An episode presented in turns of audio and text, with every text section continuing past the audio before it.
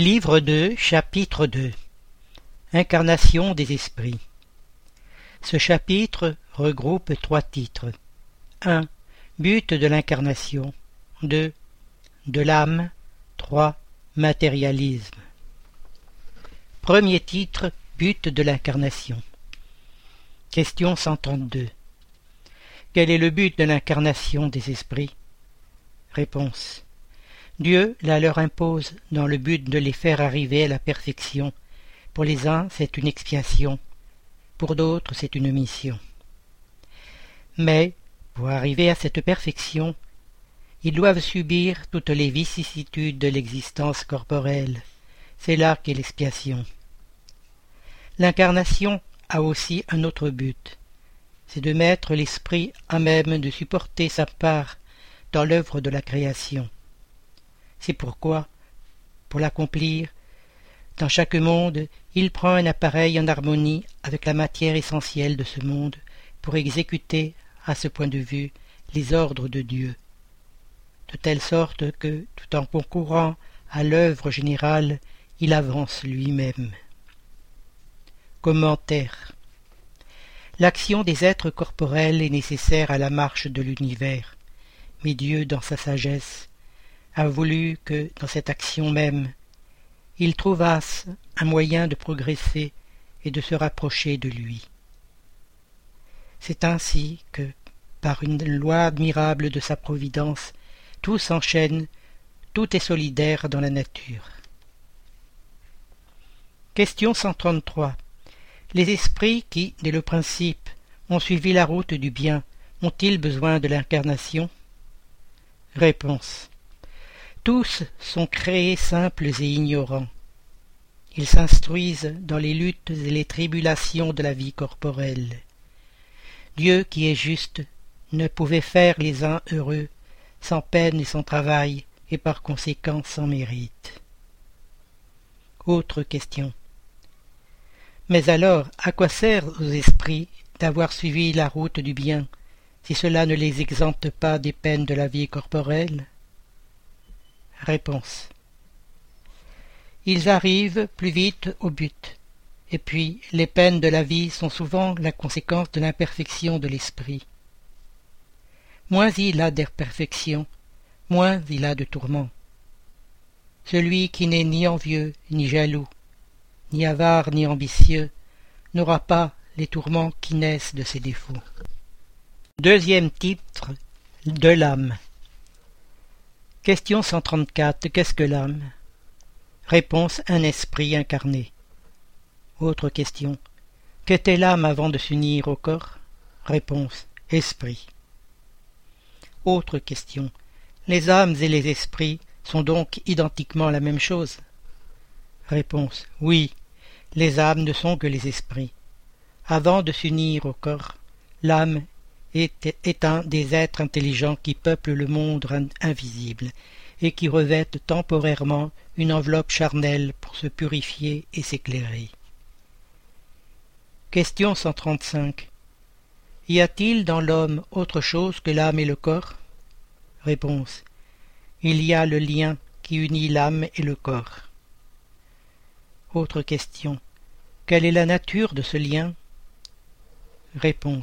Semi-matériel, c'est-à-dire intermédiaire entre l'esprit et le corps. Et il le faut pour qu'ils puissent communiquer l'un avec l'autre. C'est par ce lien que l'esprit agit sur la matière et réciproquement. Commentaire L'homme est ainsi formé de trois parties essentielles. Premièrement, le corps, ou être matériel, analogue aux animaux et animé par le même principe vital. Deuxièmement, l'âme, esprit incarné dont le corps est l'habitation.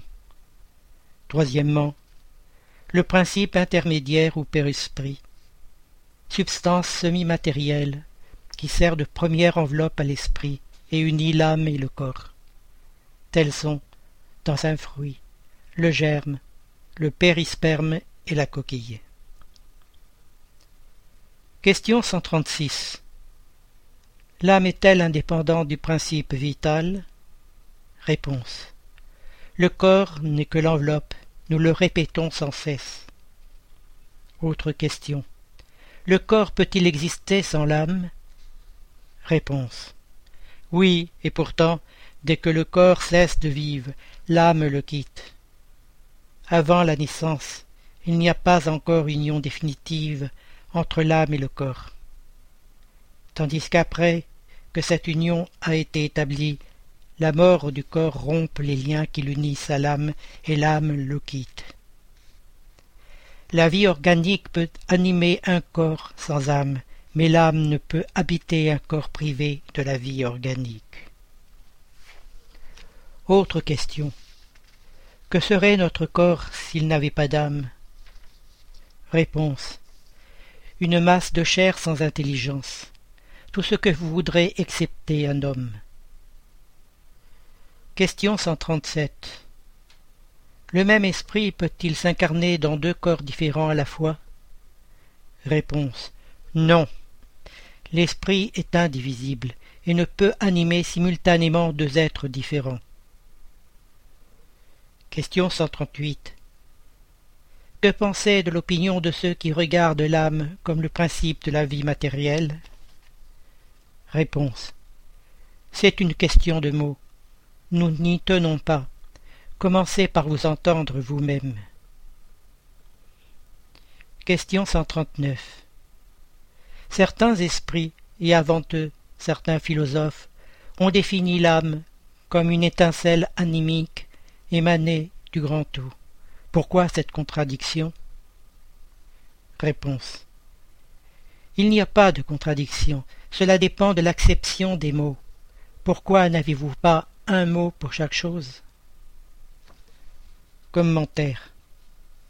Le mot âme est employé pour exprimer des choses très différentes. Les uns appellent ainsi le principe de la vie, et dans cette acception, il est exact de dire au figuré que l'âme est une étincelle animique émanée du grand tout. Ces derniers mots peignent la source universelle du principe vital, dont chaque être absorbe une, une portion, et qui rentre à la masse après la mort. Cette idée n'exclut nullement celle d'un être moral distinct, indépendant de la matière, et qui conserve son individualité. C'est cet être que l'on appelle également âme, et c'est dans cette acception que l'on peut dire que l'âme est un esprit incarné. En donnant de l'âme des définitions différentes, les esprits ont parlé selon l'application qu'ils faisaient du mot, et selon les idées terrestres dont ils étaient encore plus ou moins imbus. Cela tient à l'insuffisance du langage humain qui n'a pas un mot pour chaque idée, et de là la source d'une foule de méprises et de discussions. Voilà pourquoi les esprits supérieurs nous disent de nous entendre d'abord sur les mots. Question 140. Que penser de la théorie de l'âme subdivisée en autant de parties qu'il y a de muscles et présidant ainsi à chacune des fonctions du corps? Réponse. Cela dépend encore du sens que l'on attache au mot âme. Si l'on entend le fluide vital, on a raison. Si l'on entend l'esprit incarné, on a tort. Nous l'avons dit, l'esprit est indivisible. Il transmet le mouvement aux organes par le fluide intermédiaire, sans pour cela se diviser. Autre question. Cependant, il y a des esprits qui ont donné cette définition. Réponse. Les esprits ignorants peuvent prendre l'effet pour la cause. Commentaire. L'âme agit par l'intermédiaire des organes, et les organes sont animés par le fluide vital, qui se répartit entre eux, et plus abondamment dans ceux qui sont les centres au foyer du mouvement. Mais cette explication ne peut convenir à l'âme considérée comme étant l'esprit qui habite le corps pendant la vie et le quitte à la mort. Question 141. Y a-t-il quelque chose de vrai dans l'opinion de ceux qui pensent que l'âme est extérieure et environne le corps? Réponse. L'âme n'est point renfermée dans le corps comme l'oiseau dans une cage. Elle rayonne et se manifeste au dehors comme la lumière à travers un globe de verre, ou comme le son autour d'un centre sonore. C'est ainsi qu'on peut dire qu'elle est extérieure, mais elle n'est point pour cela l'enveloppe du corps. L'âme a deux enveloppes, l'une subtile et légère, c'est la première, celle que tu appelles le périsprit. L'autre grossière, matérielle et lourde, c'est le corps. L'âme est le centre de toutes ces enveloppes, comme le germe dans un noyau. Nous l'avons déjà dit. Question 142. Que dire de cette autre théorie, selon laquelle l'âme, chez l'enfant, se complète à chaque période de la vie Réponse.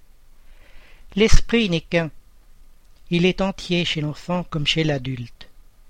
Ce sont les organes ou instruments des manifestations de l'âme qui se développent et se complètent. C'est encore prendre les faits pour la cause. Question 143. Pourquoi tous les esprits ne définissent pas l'âme de la même manière Réponse.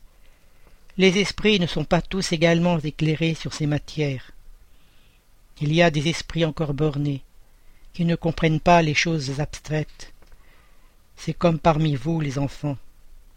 Il y a aussi des enfants, des esprits faux savants, qui font parade de mots pour en imposer c'est encore comme parmi vous. Et puis, les esprits éclairés eux-mêmes peuvent s'exprimer en termes différents, qui ont au fond la même valeur, surtout quand il s'agit de choses que votre langage est impuissant à rendre clairement. Il faut des figures, des comparaisons, que vous prenez pour la réalité. Question 144. Que doit-on entendre par l'âme du monde? Réponse. C'est le principe universel de la vie et de l'intelligence d'où naissent les individualités. Mais ceux qui se servent de ces mots ne se comprennent souvent pas eux-mêmes. Le mot âme est si élastique que chacun l'interprète au gré de ses rêveries. On a quelquefois aussi attribué une âme à la terre. Il faut entendre par là l'ensemble des esprits dévoués qui dirigent vos actions dans la bonne voie quand vous les écoutez, et qui sont en quelque sorte les lieutenants de Dieu près de votre globe. Question 145. Comment tant de philosophes anciens et modernes ont-ils si longtemps discuté sur la science psychologique sans être arrivés à la vérité? Réponse. Ces hommes étaient les avant-coureurs de la doctrine spirite éternelle. Ils ont préparé les voies. Ils étaient hommes, et ils ont pu se tromper parce qu'ils ont pris leurs propres idées pour la lumière. Mais leurs erreurs mêmes servent à faire ressortir la vérité en montrant le pour et le contre. D'ailleurs, parmi ces erreurs se trouvent de grandes vérités qu'une étude comparative vous fait comprendre. Question 146. L'âme a-t-elle un siège déterminé et circonscrit dans le corps? Réponse. Non. Mais elle est plus particulièrement dans la tête, chez les grands génies, chez tous ceux qui pensent beaucoup, et dans le cœur, chez ceux qui sentent beaucoup, et dont les actions se rapportent à toute l'humanité. Autre question. Que penser de l'opinion de ceux qui placent l'âme dans un centre vital? Réponse. C'est-à-dire que l'esprit habite plutôt cette partie de votre organisation, puisque c'est là qu'aboutissent toutes les sensations. Ceux qui la placent dans ce qu'ils considèrent comme le centre de la vitalité la confondent avec le fluide ou principe vital. Toutefois, on peut dire que le siège de l'âme est plus particulièrement dans les organes qui servent aux manifestations intellectuelles et morales. Troisième titre Matérialisme. Question 147. Pourquoi les anatomistes, les physiologistes et en général ceux qui approfondissent les sciences de la nature sont-ils si souvent portés au matérialisme? Réponse. Le physiologiste rapporte tout à ce qu'il voit. Orgueil des hommes qui croient tout savoir, et qui n'admettent pas que quelque chose puisse dépasser leur entendement. Leur science même leur donne de la présomption.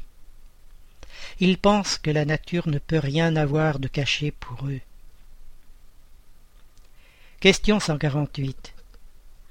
N'est-il pas fâcheux que le matérialisme soit une conséquence d'études qui devraient, au contraire, montrer à l'homme la supériorité de l'intelligence qui gouverne le monde Faut-il en conclure qu'elles sont dangereuses?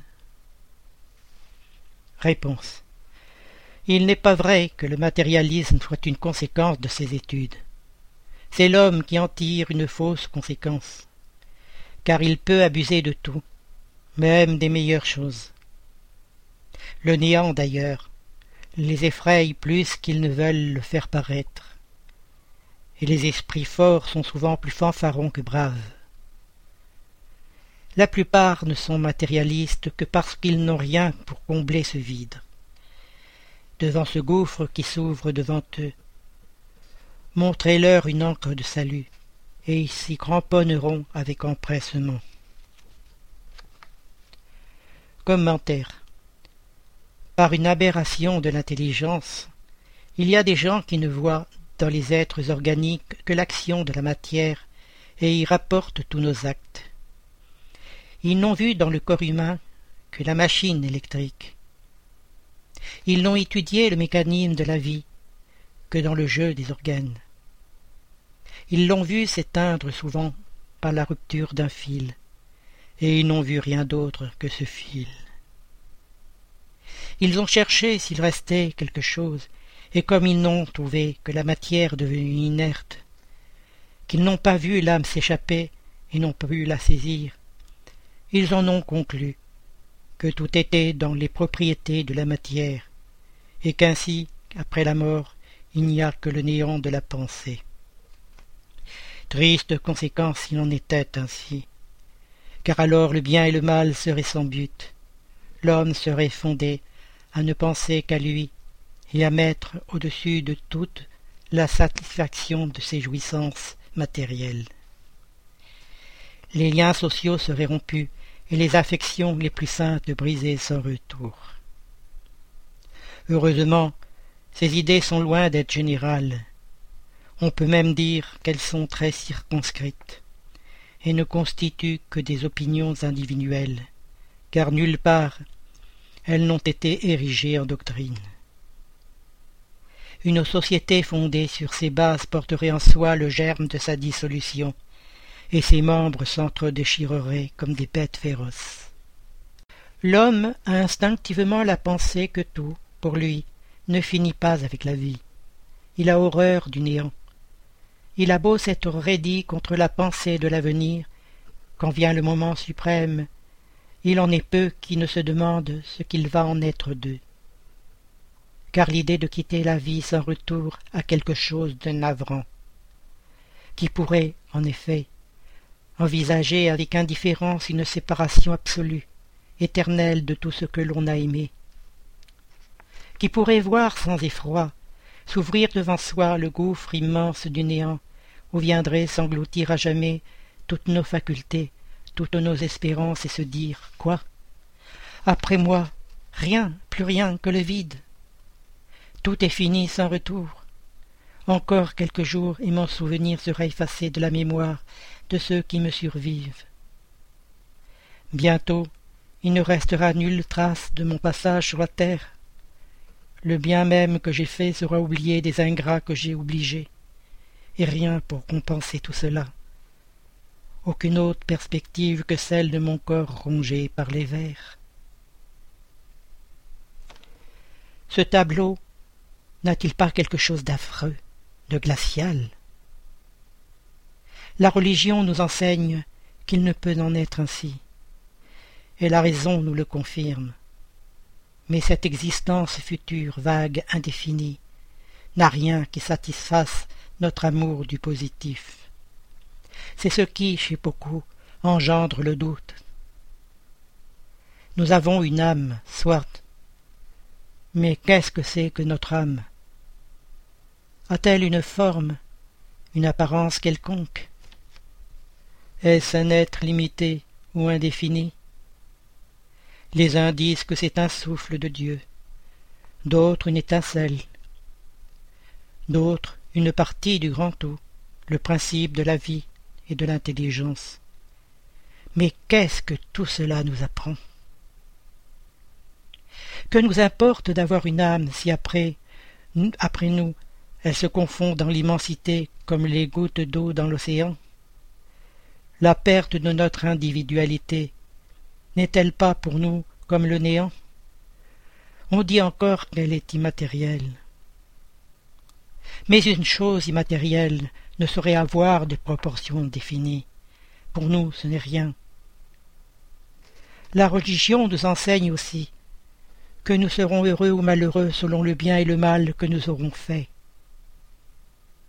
Mais quel est ce bonheur qui nous attend dans le sein de Dieu? Est-ce une béatitude, une contemplation éternelle, sans autre emploi que de chanter les louanges du Créateur? Les flammes de l'enfer sont-elles une réalité ou une figure? L'Église elle-même l'entend dans cette dernière acception. Mais quelles sont ces souffrances? Où est ce lieu de supplice? En un mot, que fait-on, que voit-on dans ce monde qui nous attend tous? Personne, dit-on, n'est revenu pour nous en rendre compte. C'est une erreur.